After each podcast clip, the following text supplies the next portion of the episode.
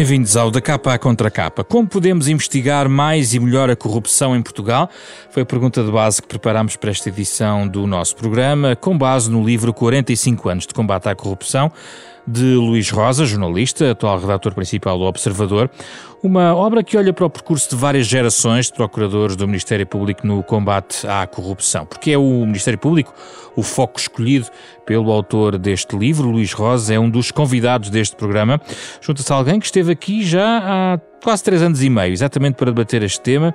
Mas Maria José Morgado, magistrada jubilada do Ministério Público, um trabalho de mais de 40 anos uh, junto do Ministério Público, neste programa que uh, nos vai fazer refletir sobre o combate à corrupção nos próximos 30 minutos.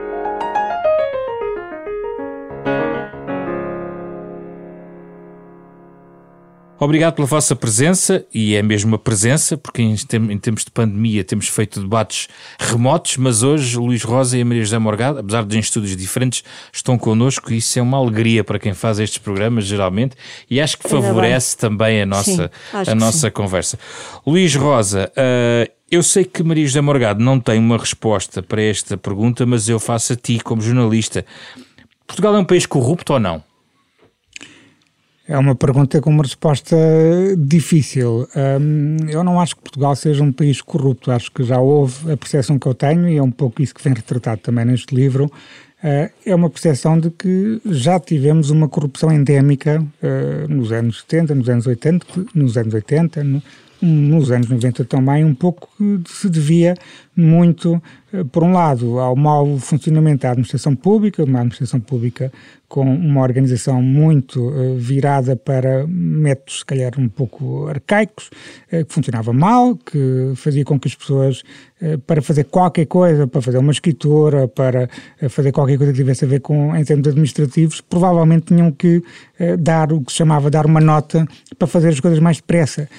acho que a nossa administração pública, por exemplo, evoluiu muito desde, desde a década de 2000, nomeadamente com a digitalização dos procedimentos, Uh, e, portanto, isso fez com que, uh, com, à medida que a administração pública funciona melhor, obviamente que há uma menor necessidade de corrupção. Agora, por outro lado, uh, se quisermos, podemos ter evoluído nessa pequena corrupção, mas provavelmente na grande corrupção ainda temos um grande caminho para fazer, porque a percepção que os cidadãos têm dessa grande corrupção é que ela uh, não pode ser combatida pelo Ministério Público, mas os tribunais não têm conseguido, uh, digamos, uh, concluir em tempo útil os processos, não têm conseguido censurar penalmente essas hum. situações. E provavelmente Só, aí temos um grande caminho para fazer. Eu, eu se calhar.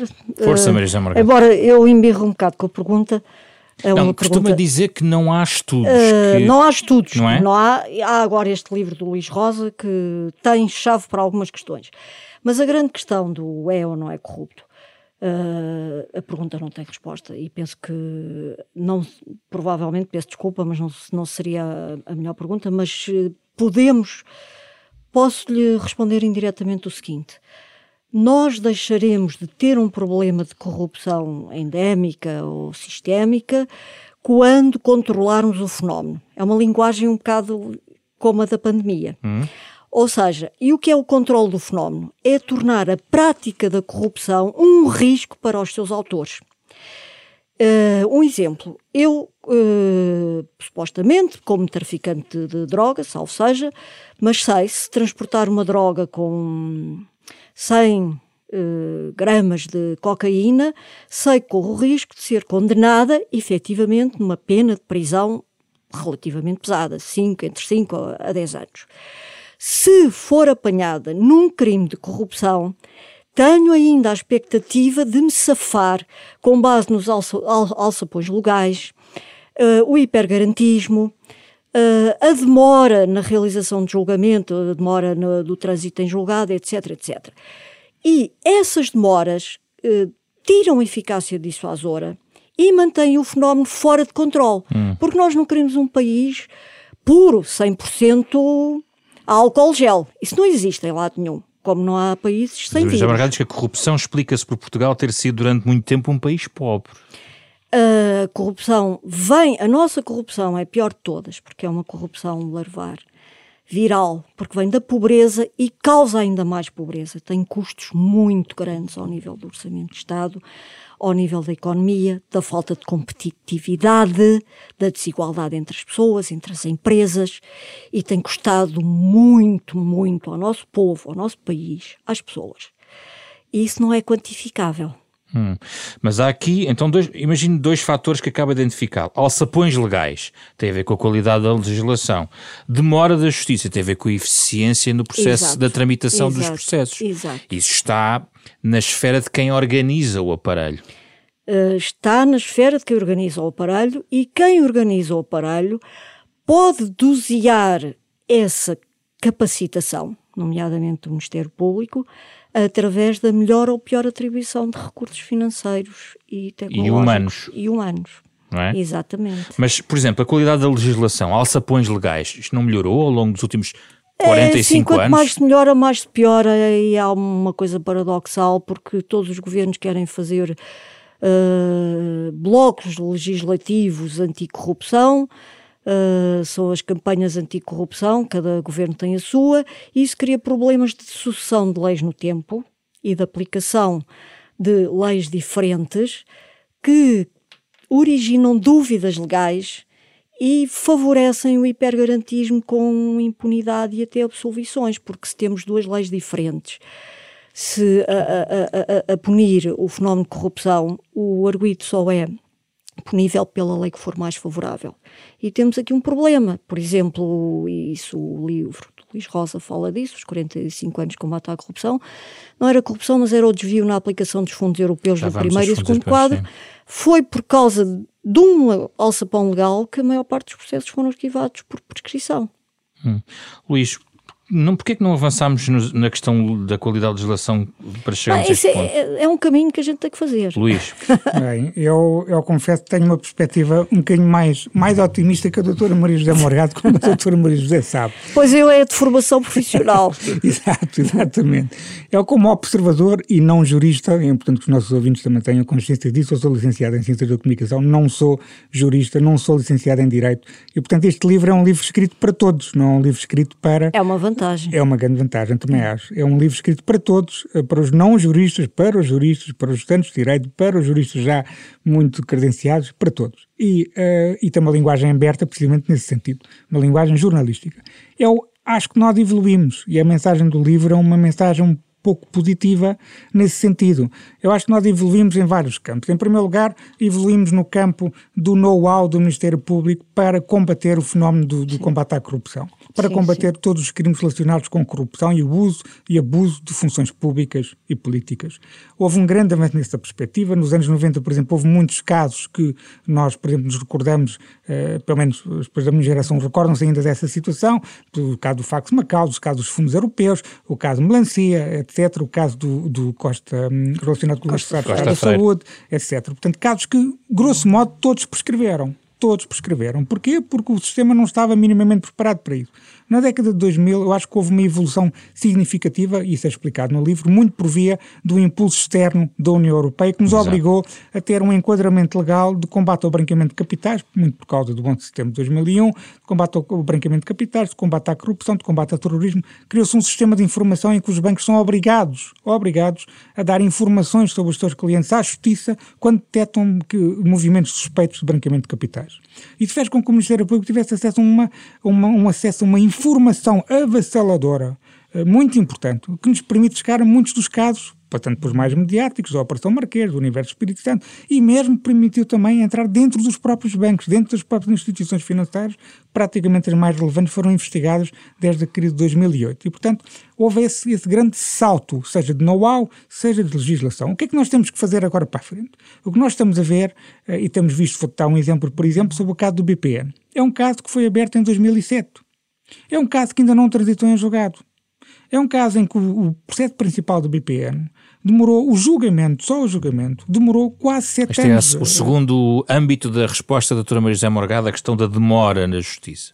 É, a demora quando as investigações parecem demorar muito e a fase, e afinal de contas... Mas porquê é que se demora tanto? A fase do julgamento e dos recursos demora ainda mais do que as investigações. É Mas porquê que se demora uh, tanto? Eu acho que o livro do Luís Rosa acaba por potenciar essa compreensão, na medida em que mostra que nada é instantâneo, que tudo é produto de uma evolução, de um trabalho de capacitação, de aprendizagem dos sujeitos eh, processuais, Ministério Público, juízes, uh, a Polícia Judiciária teve uma especialização mais cedo que o Ministério Público, Sim. foi seguida da especialização do Ministério Público. Depois há, há um problema que é o, o choque, e o livro possibilita isso quando fala, por exemplo, da, das burlas bancárias e os processos de, contra o, o BCP, o BPP, o BPN, o BES.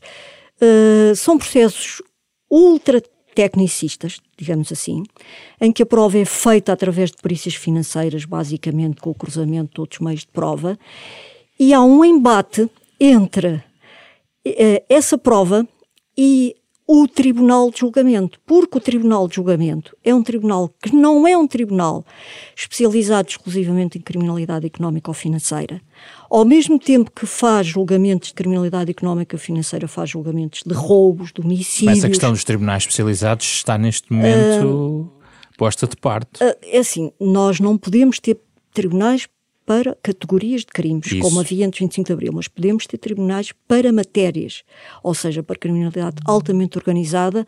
A Constituição da República não impede, nem é inconstitucional, porque há tribunais de família, há tribunais de Então comércio. o que é que era possível fazer? Explique-me, uh, sendo constitucional. Não há só uma coisa. Isto vive. Não, mas dessa questão do Aliás, o livro do, do Luís Rosa mostra que isto é, é, é, um rio com muitos afluentes. Claro. São muitos afluentes a, a Mas é possível um tribunal especializado. Uh... Sim, mas se o poder político não está interessado nisso, não está. Ninguém mas há pode exemplos obrigar. estrangeiros que possamos. Há, em Espanha, há o Tribunal de Grande Instância. A Audiência Nacional. A Audiência Nacional uh, é de grande instância no sentido que julga a criminalidade altamente organizada, de âmbito transnacional. Seria um bom exemplo a seguir? Uh, uh, é errado pensarmos que há uma varinha mágica, dizer que é isto ou aquilo ou aquilo outro. Este livro, e o Luís Rosa tem sensibilidade para isso quando fala da, da, do caráter hermético da justiça, e no fundo, a intenção dele de penetrar no mundo da justiça, onde não é fácil, e onde se percebe que estes combates só se travam com a conjugação de muitas entidades, cooperação internacional, cooperação entre o Banco de Portugal, a CMVM, o Ministério Público, cooperação entre o Ministério Público e a Polícia Judiciária na parte especializada de combate à corrupção, uma ponte entre Ministério Público e juízes de instrução e juízes de julgamento. Isto vive da conjugação multidisciplinar. Mas se não existe varinha mágica, também não, não é colocando mais gente e mais dinheiro que mas as eu não falei resolvem. mais gente e mais dinheiro, mas não, é mas assim, a questão dos meios humanos... Mas nós precisamos, isso o Greco diz, e, e no, na Convenção uh, Penal contra a Corrupção uh, do, do, de Estrasburgo, isso está lá bem explícito, que os Estados-membros devem capacitar as, as entidades eh, encarregues de investigar o crime económico ou financeiro com os meios financeiros e os recursos humanos e tecnológicos Está muito, muito aquém em Portugal. Uh, os recursos são sempre uh, escassos, mas estes são anormalmente escassos, porque o Ministério Público não tem gabinetes de perícias, por exemplo. Isso seria um salto importante e a Estratégia Nacional contra a Corrupção não fala de gabinetes de perícias. E o livro do Luís Rosa Uh, põe o dedo na ferida muito sobre isso quando fala da especialização e dos procuradores especialistas e quando ouve a doutora Inês Boninho, Inês por Bonino, exemplo, sim. a falar da necessidade de cooperação com as entidades uh, bancárias uh, de supervisão, a CMVM, o Banco de Portugal, para investigar o crime económico ou financeiro. Aliás, ela até põe a hipótese que o Ministério Público devia estagiar em empresas e na banca, etc., para compreender os fluxos Mas financeiros. Mas isso não está na Estratégia Nacional de Combate à Corrupção? Não está, não. Não está. Não está. É, é, é claro que não está. E devia estar? Provavelmente, mas não está. É, Luís, é uma pena. A Estratégia Nacional de Combate à Corrupção não responde a estas questões que têm vindo a ser levantadas ciclicamente em relação aos, às ferramentas de combate em Portugal?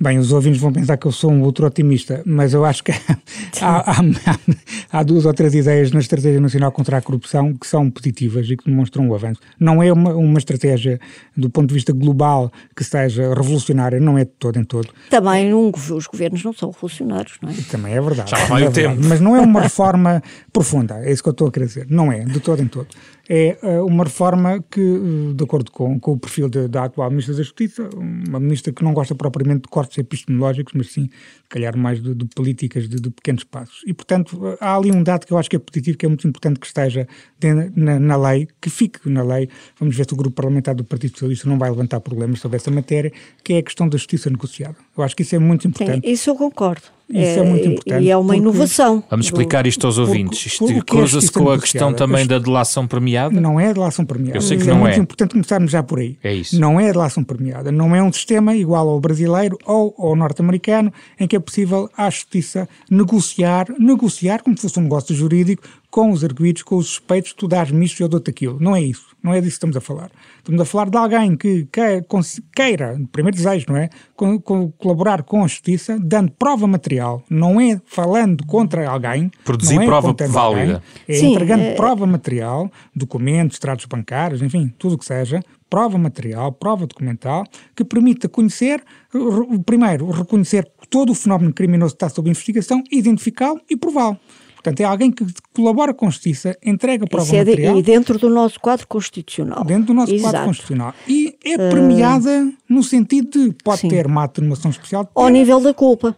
Pronto, e da medida da pena. Pronto. Exato. E, portanto, há um acordo que é ah, feito no inquérito e que o juiz, o Tribunal de Julgamento, Sim. deve respeitá-lo, tem de respeitá-lo. Que já, ah, já existe esse uh, mecanismo. Existe na suspensão provisória da pena, mas é limitado a crimes puníveis com, em abstrato com pena de 5 anos de prisão, que não servia para estes casos. Se alargarem a moldura penal, pode ser uh, utilizado.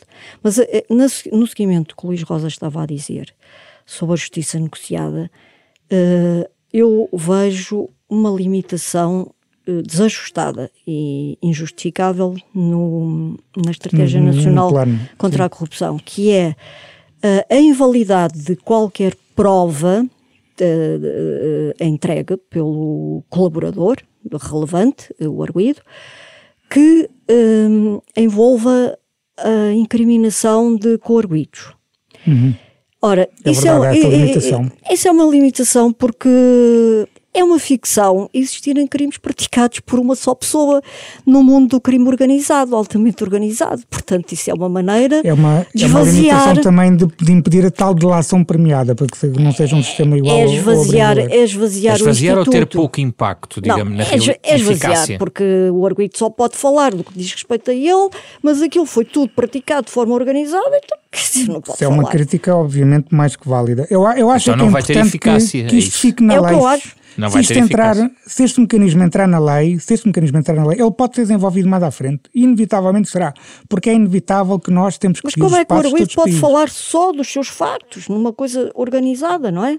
Sim, sim, tem razão. Numa estrutura organizada, sim. altamente organizada e sofisticada. Sim com meios sofisticados, com práticas de, de intensivas de regime Se calhar é um dos tais pequenos passos, como diz o Luís, na sua não é interpretação. Não é passo nenhum, isto não é passo. Há, um, há, um outro, há uma outra ideia que está no plano, vamos ver se ela será uh, aprovada assim, que é a questão cética. da confissão integral e sem reservas na julgamento. Sim, sim. Seja uma situação, seja outra, é uma coisa que eu acho que é muito importante que nós é, tenhamos... É, essa aí é boa para a economia processual já hoje. Exatamente, era, era precisamente então, que eu Eu acho que o nosso principal foco... E acelera, termos... acelera uh, a duração de julgamento, Exato. pronto, evitando Exatamente. a tal morosidade socialmente insuportável, Exatamente. como diz a é, estratégia. É muito importante que nós consigamos ter mecanismos que permitam acelerar processualmente uh, os, os, processos que temos, temos em mãos. Pois é, essa que... é a questão vital em julgamento, senão os processos morrem ali. Totalmente de acordo. E, portanto, já aconteceu no caso do BP, no principal arguido morreu. Entre... Uh, até morreu mesmo, fisicamente, fisicamente, pois é que nós vamos, vamos deparar, agora olhando um bocadinho para o futuro,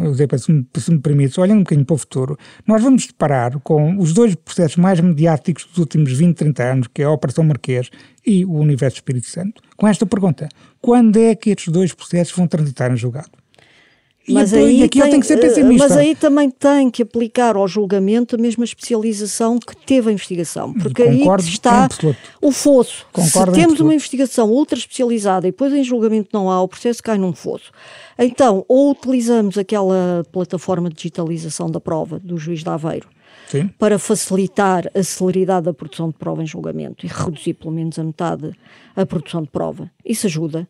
E não percebo porque é que a Estratégia Nacional contra a Corrupção não fala disso, porque é um programa que existe, está feito e, e sai barato, porque o, o, o, juiz nem sequer quer direitos de autor.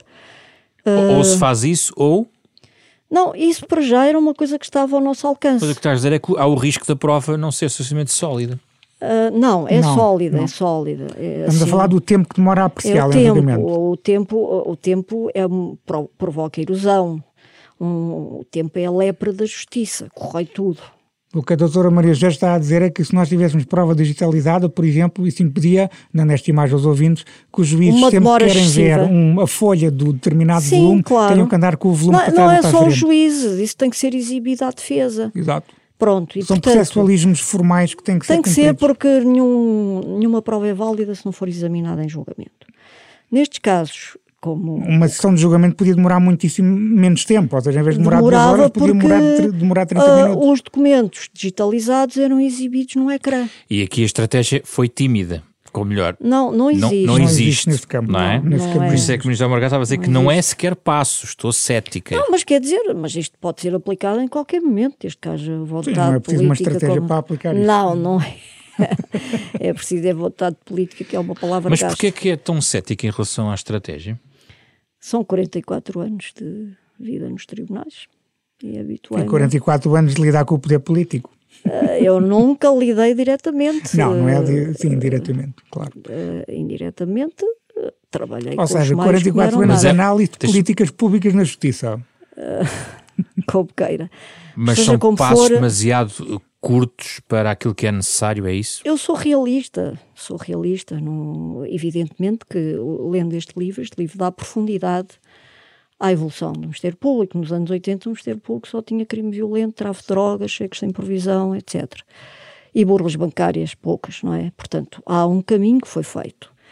Uh, esse caminho também viveu da capacitação do Ministério Público, da imposição das diretivas europeias, da quebra do sigilo bancário, Uh, eu sei, mas agora gostava de ouvir a estratégia, porque é o documento mais recente, não é? Da estratégia, eu, a estratégia, uh, as linhas gerais da estratégia, a matriz, é decalcada dos documentos internacionais, se está correta e foi feita por especialistas, não tenho nada a criticar. Agora, tenho a salientar que, por exemplo, em relação à justiça negociada, é, no fundo, proibida a denúncia de coautor, coisa que eu não compreendo porque uma denúncia é de facto de autores, e a questão dos recursos humanos e financeiros e tecnológicos para o Ministério Público e, e para os tribunais não é, é, é, um capítulo com meia dúzia de caracteres, uh, nomeadamente numa coisa que seria fácil, que era a digitalização da prova em julgamento, por exemplo, através uma, desse programa. Há uma coisa. Há uma e, coisa e os gabinetes de perícias para o Ministério Público. É verdade, era. é verdade. Mas há uma questão que, por exemplo, que eu me preocupa bastante e também sei que preocupa a doutora Maria José Morado, já falou disso publicamente, que é, é uma medida que é apresentada como boa intenção, que é a questão de uh, combater e de fazer cessar a necessidade de termos uh, mega, mega processos, que é uma coisa Sim, que nós não temos. Mas, mas não... sabe porquê é que nós temos mega processos? Porque não há compensação de, do, das denúncias. Portanto, os processos são instaurados muito tarde, a más horas, e depois vivem da erosão da prova. Ou seja, não temos mecanismos de justiça negociada. Não, e portanto tem que fazer pilhas e pilhas de, de perícias, eh, de prova indireta, para conseguir chegar à, à verdade. Claro. Eh, e se nós tivéssemos outros mecanismos, tínhamos uma investigação próxima. Que mecanismos? A, a, compensação legal dos denunciantes e não uma coisa perfeitamente mirífica como existe, irrisória neste momento ia facilitar muito a justiça negociada, por exemplo, e os Só gabinetes por... de perícias para o Ministério Público, perícias Só financeiras, informáticas, bancárias, etc. Só para os ouvidos perceberem, os ouvidos perceberem, nós, neste momento, a nossa lei, por exemplo, se alguém quiser denunciar um crime que tenha testemunhado. Eu nem queria falar disso porque até dói. Não, é só para, para as pessoas perceberem que mas é realmente. Mas é bom o... às vezes tocar onde dói. Não vale a pena perceberem porque elas não podem usar a lei, mas pronto, pronto explique lá o Luís Rosa porque eu já não quero. Que quando um, as pessoas têm, qualquer pessoa que tenha participado num crime e que o queira denunciar, para beneficiar de alguma forma de, de, de tem 30 dias. Tem, tem 30 dias, tem um Antes da instauração. Dias. Exato, não é após a consumação do crime, 30 dias após a consumação do crime, ou antes da instauração. Isso não pode ser, isso não é nada. Isso é irrisório e não corresponde às recomendações internacionais. E é o que existe neste momento. Portanto, só para as pessoas perceberem que neste momento nós não temos nenhum mecanismo que permita realmente uh, acelerar essa, essa fase processual e ter a colaboração das pessoas, porque há pessoas Portanto, que se arrependem dos crimes que cometeram, querem colaborar com claro. Claro, é? e nós temos um conhecimento muito, muito tardio dos crimes graves. Sim. Sim. Na questão dos mega processos, o que a estratégia propõe é uma coisa que pode ser um pouco perigosa, que é proibir o, é, ou de alguma forma é, ter é, um incentivo é. a que o superior hierárquico Pode do titular ser, do processo exato. impeça, impeça que o procurador junte processos para que não vá constituir uh, um processo muito é, grande. Eu acho isso é a um... chamada cessação da conexão do processo. Mas eu acho isso um erro, porque isso tem que ser produto do bom senso de quem investiga, que, que faz, que deve fazer uma investigação cirúrgica. Exato. E se nós virmos o reforço dos poderes hierárquicos que tem, tem acontecido nos últimos tempos no Ministério Público, vemos que, enfim, pode haver aqui algum, alguma má utilização dessa, não, dessa Partilha dessa ideia, Marisa Morgado. Não, é porque não partilho, porque as soluções formais são mecanicistas e são, uh, são enganadoras e podem ser injustas. Está a falar do reforço dos poderes hierárquicos. Uh, não, não é o reforço dos poderes hierárquicos no sentido material do termo, é no sentido formalista, burocratizante do termo. Burocratizar Sim. isso. Nós não precisamos de mais regras do que aquelas que estão no, hoje em vigor no Código de Processo Penal. Não precisamos de encastelar regras atrás de regras porque transformamos o processo num castelo de cartas que não vale nada. E o processo é um processo da vida das pessoas, dos acontecimentos. Não pode ter é, tantas regras dessa natureza.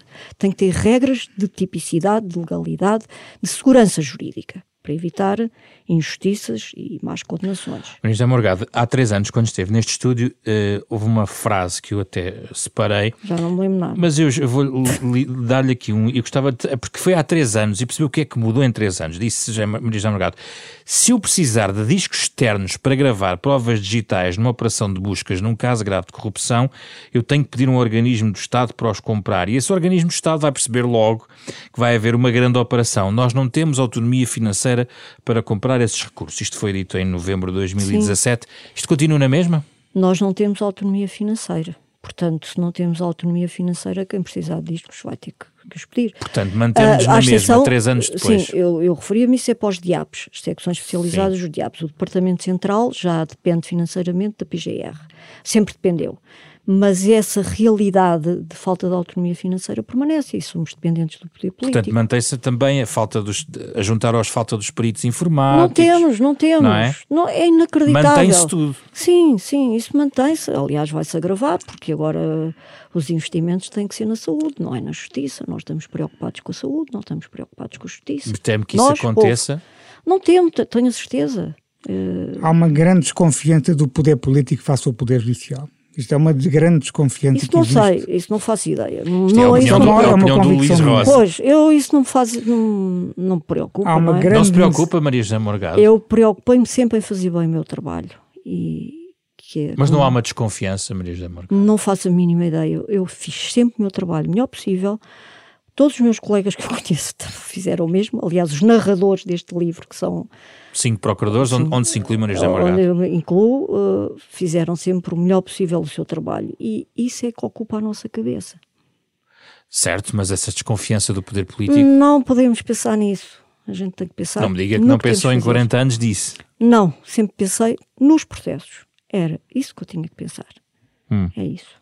E Luís? as dificuldades foram sempre indescritíveis. Não, eu acho que continua a haver uma grande desconfiança, nomeadamente sobre o. E acho que temos essa má relação, que acho que é uma herança que nós temos do, do, da ditadura ou do período revolucionário, que é uma má relação com a autoridade.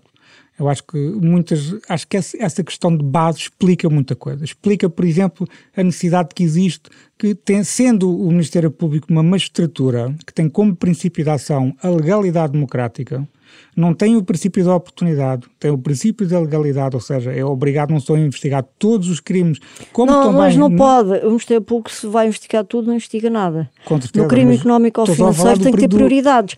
E há, há uma lei de prioridades. Sim, existe. Há uma lei de prioridades. E concorda com ela ou acha que tem que ser Eu até mudado? concordo, mas como não temos recursos, as prioridades acabam por ser os presos e os processos a prescrever. É o que chega.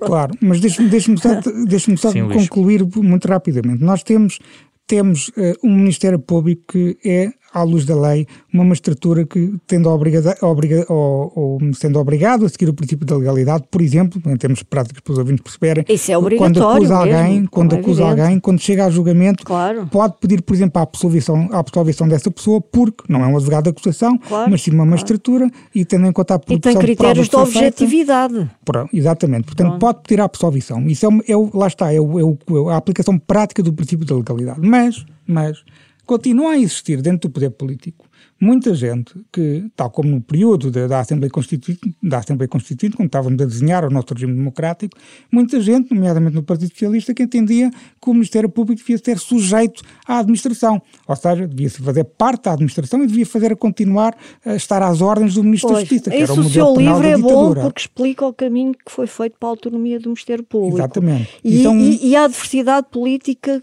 que acompanhou esse caminho. Exatamente. Mas ainda há muita gente Afinal, que entende. Há sempre este diálogo com a política, Maria José uh, Mas sabe, depois é, há uma coisa que o Dr. Cunha Rodrigues explica: é a história do, do usiar dos meios, no fundo, é uma forma de controlar a autonomia do É Ministério exatamente Público. esse o ponto. É. O poder político não dá autonomia financeira ao Ministério Público porque tem medo do que, é que o Ministério Público pode fazer. Isso aí não sei. Sendo muito prático. É e continua a haver essa não... desconfiança. Exato. Uh, bom, Mas nós já somos crescidos. Claro. Isso é verdade. Vamos Temos só, que andar para a frente. Uh, andando para a frente, porque para um tempo, para um tempo não é elástico, em relação aos não. fundos europeus, vem aí uma nova vaga e foi um dos, uh, foi um dos fatores que potenciou um salto nesta, nesta matéria. Maria José Morgado, começaram a chegar os fundos europeus, isto foi há muito tempo, e houve Sim, um salto. Anos 80. Exatamente. Uh, e e agora toda a gente está preocupado com o controle dos fundos e se os fundos são desviados, no fundo, que se repitam histórias de desvios. Uh, acha que é, uh, os mecanismos de prevenção estão preparados para uma chegada massiva de dinheiro que pode não ter controle? Sinceramente, não, não estou muito otimista a esse respeito, porque os nossos mecanismos de prevenção são débeis. Uh, tudo deve ser publicado e não em plataformas inconsultáveis, não é? A publicação e a luz do dia é o melhor desinfetante, digamos assim, em termos de, de rastrear o seguimento dos dinheiros. Será que há competitividade na aplicação, que as pequenas e médias empresas podem concorrer? O que é que se vai passar? Os critérios são controláveis? Não sei. Nos anos 80 foi tudo muito mal, depois, entretanto, houve uma fase intermédia em que as coisas aparentemente parece, parece terem corrido melhor. Mas nós temos sempre um problema é de transparência e de critérios de atribuição dos fundos e de controle público desses critérios. Foi criada uma estrutura no TCIAP a esse respeito, porque tem que haver uh, prevenção, tem que haver conhecimento prévio, seguimento e prévio. E isso é suficiente? Uh, pode ser, quando foi da Expo 98 a Polícia Judiciária criou mecanismos de seguimento da aplicação dos dinheiros e foi possível e houve condenações de desvios, não é? Uh, Mas um, vejo um tom um pouco otimista na, da sua perspectiva em relação a este novo ciclo que vem aí, um conjunto de não sei, dúvidas. Não sei, a sociedade está muito uh, enfraquecida com a pandemia e, e os mecanismos podem não funcionar devidamente, não sei. É, é preferível sermos pessimistas para, para fazermos bem Mas o mecanismo está a incluir o Ministério Público nessa fragilidade? Não, não, não, não. Eu estou a falar de, do setor empresarial. Empresarial. Sim, das forças vivas do país, não é? Hum. Porque isso conta. Porque pode ser a próxima batalha também de criminalidade económica, é isso? Pois não sei. Luís, este, esta fase de fundos europeus à vista Bem, causa nós... algum tipo de Acho Enfim, que o objetivo, o objetivo é claro, é evitar uh, o, os erros que foram cometidos nos anos 80, no dos anos 80 e, e, na década de 90. O desperdício dos fundos europeus, uh, que foi realmente... Foram desviados dos foram fins desviados, para que se destinavam, de desenvolvimento, foram para as piscinas e para os jipes. Exatamente. Portanto, Mas hoje eu, não estamos melhor do que nos anos 80? Eu, estamos, eu acho que nós temos, temos uma maior capacidade neste momento de estamos combater melhor. essa criminalidade que vai existir. Isto aqui, como a doutora Maria José Margado disse há pouco, nós nunca teremos um país sem corrupção. Ele existirá, essa, esse crime existirá sempre, faz parte da natureza humana. A natureza humana tende a abusar, tende a infringir a lei, tende a infringir a norma. Portanto, isso vai sempre acontecer. O que, o que interessa é ter esse fenómeno... É ter os mecanismos de controle. Pronto. Exatamente. Temos o controle que mantém esse fenómeno em, em, patamares aceitáveis. É isso que nos interessa. É preciso uma imunidade de grupo. Sim, é, é isso. Não, mas... não, isto é como o vírus. É não, mas eu gostava de ouvir os, é um seus paralelismos com o vírus, porque é, as, é os é ouvintes que, percebem bem essa. A, a, corrupção é viral, é preciso quebrar as cadeias de contato. Exatamente. mas não há vacina. Exatamente. Não há ah, vacina, mas há vacinas. É isso que temos estado a falar e o livro do Luís Rosa fala disso. Não lhe chamamos é vacina, não é? Não, chamamos, chamamos solução, soluções. A prevenção, a proatividade, investigação financeira, o know-how. negociada, know-how, capacitação. Nós neste momento temos um Ministério Público e a Polícia Judiciária com um problema de meios, é verdade, mas em termos de know-how muito mais capacitados ah, do que certeza, estavam há 20 ou 30 anos atrás, sem sombra de dúvidas. O TCIAP tem, uma, tem um departamento próprio, ou uma secção própria para essa matéria, tem tido bons resultados, com a coordenação da Procuradora Ana Carla Almeida, tem tido bons resultados. Por exemplo, recordo-me de um processo muito importante no, no, ano passado, foi o processo da Associação Empresarial do Minho, em que foi um processo com muitos arguídos, em que foi detectado um desvio de fundos europeus, um de valor muito significativo. Portanto, há de facto essa capacitação. Sim, há muitos resultados. O problema é nós temos condenações com o trânsito em julgado, é condenações justas. É condenações é justas, do condenações ou absolvições, o que for.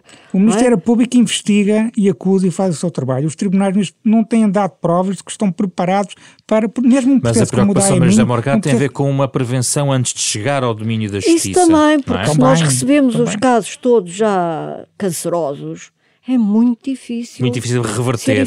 Cuida no cuidados intensivos, numa, muito crítico, pois, não é? é reverter é, é muito difícil. Eu acredito claramente é que a maior prevenção é, é a repressão. A maior ah, prevenção há, há falta é de melhor, mas não, não é. Não, não é a única. Também não é, Maria aqui, aqui tem que haver prevenção. É, é uma das chaves de combate à, à corrupção. Se não há prevenção, a, a, repressão não chega. Eu acho que nós temos, estamos mais consciencializados hoje, neste momento, do que estávamos nos anos 80. Mas foram desenhados planos de prevenção de corrupção, uh, existem várias Mas, estruturas. Eles não funcionam no papel ou no computador, têm que ser aplicados pelas instituições. Então só existem no papel, é isso? Lendo a Estratégia Nacional contra a Corrupção, percebemos que não foram aplicados, que eles debatem-se lá em determinados capítulos com, com a criação de mecanismos destinados a efetivar isso, até contra ordenações, contra as instituições e não sei o quê. Percebe-se que nada É uma acontece. constatação de que aquilo não está a funcionar, é isso? Não funciona à medida do tamanho da ameaça, porque isto é uma ameaça à democracia. Mas há pouco a doutora Maria já falou de uma coisa muito importante nesta questão dos fundos europeus, é que o próprio governo, seja ele qual for, não interessa se é o atual, se é o futuro, não interessa, seja ele qual for, o governo tem de dar mecanismos, ferramentas, dar precisamente um exemplo de prevenção publicitando os fundos europeus, tendo mas, plataformas mas, digitais que permitam tem, à, à, população Mas tem que ser umas plataformas uh, diferentes das que existem, porque já existem. Com certeza, como ferramentas de pesquisa que funcionem, de facto. Claro.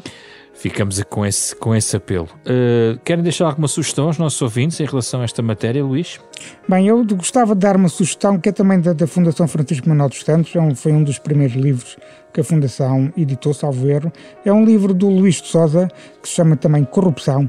É um livro que eu li na altura que, que foi editado, em uh, abril de 2011. Uh, e é um livro muito importante, muito diferente do meu, porque é um livro feito por um académico, feito por um especialista, é um grande especialista neste, neste, neste, neste fenómeno, no estudo deste fenómeno.